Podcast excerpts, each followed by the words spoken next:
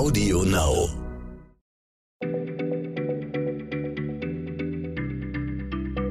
Schneller Schlau, der tägliche Podcast von PM. Hallo und herzlich willkommen zu einer neuen Medizinfolge.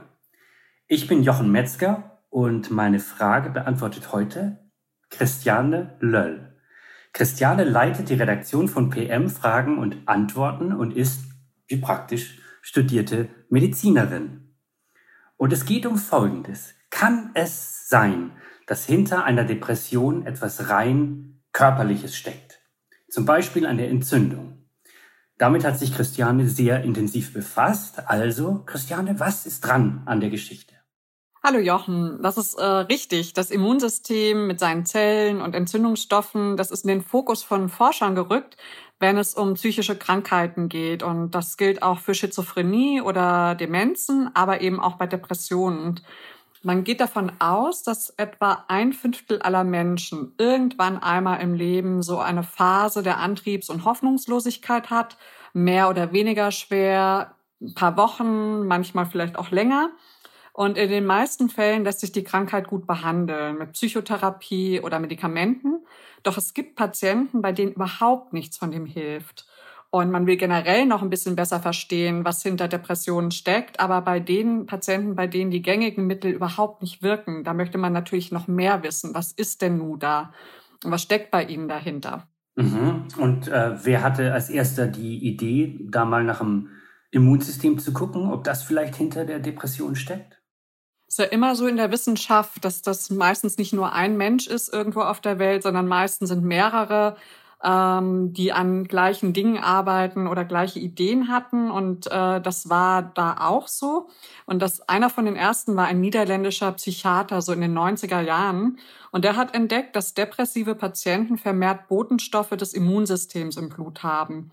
Die werden Zytokine genannt und von weißen Blutkörperchen im ganzen Körper gebildet aber auch von Zellen des Immunsystems im Gehirn und die nennt man Mikroglia. Und die Abwehrzellen, die werden nämlich dann aktiv, wann immer ein Schaden entsteht, also durch eine Infektion oder auch bei der Alzheimer-Demenz, da gibt es so Eiweißablagerungen. Und es gibt allerdings auch Hinweise, dass Stress, also psychischer Stress, diese Zellen zu einer ständigen Ausschüttung von diesen Zytokinen anstachelt. Mhm, Zytokine, okay, interessant. Was, was weiß man noch darüber? Also in die gleiche Richtung wie dieser niederländische Psychiater haben auch Internisten gedacht, ungefähr zum gleichen Zeitpunkt. Also Ärzte, die sich eigentlich um die inneren Organe kümmern, Herz und Leber und Niere. Und da war vor allem ein Franzose, der inzwischen in den USA lebt. Und sein Team stieß in den 1990er Jahren auf Patienten, die im Zug einer Krebstherapie oder bei Leberentzündungen so grippeähnliche Symptome gezeigt haben. Die wurden aber auch depressiv. Also die hatten eine Grippe und eine Depression oder eine Grippe-ähnliche Symptomatik wie Gliederschmerzen und völlig fertig sein und sowas.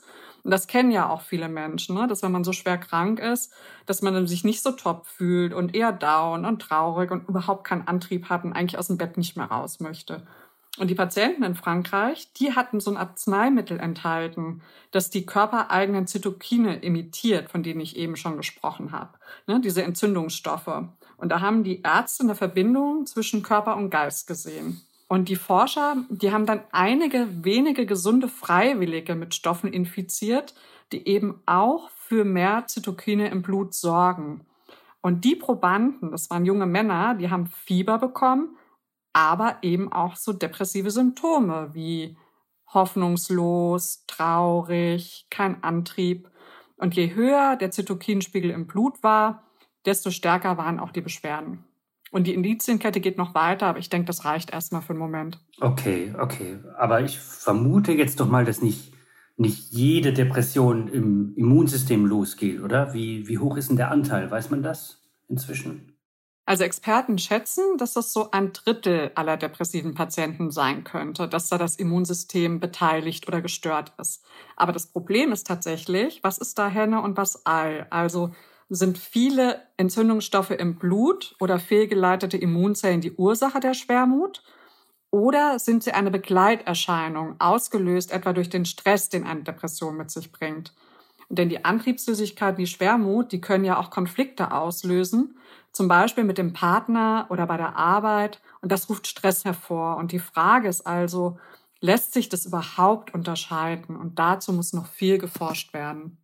Ja, aber gibt es denn Ansätze, das alles für eine Therapie zu nutzen?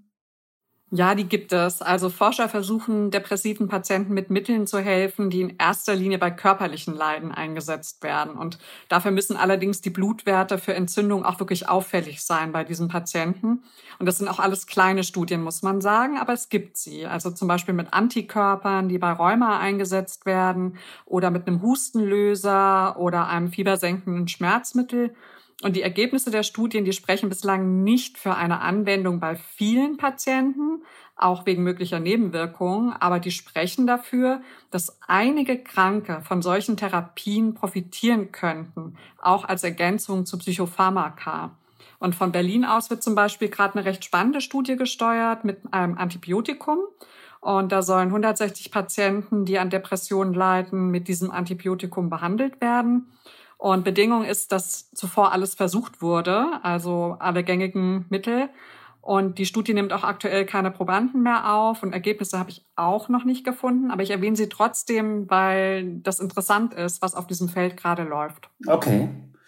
Also, dann halte ich mal fest, ja, es sieht so aus, als ob eine Depression manchmal mit erhöhten Entzündungswerten einhergeht und vielleicht kann man irgendwann manche Depressionen heilen, indem man zuerst den Körper gesund macht. Ja, das klingt doch ausgesprochen ermutigend und vielen Dank, liebe Christiane, für die ganze Arbeit und ich freue mich schon aufs nächste Mal.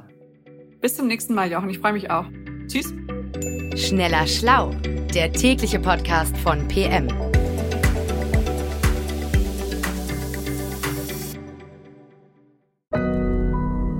Audio Now.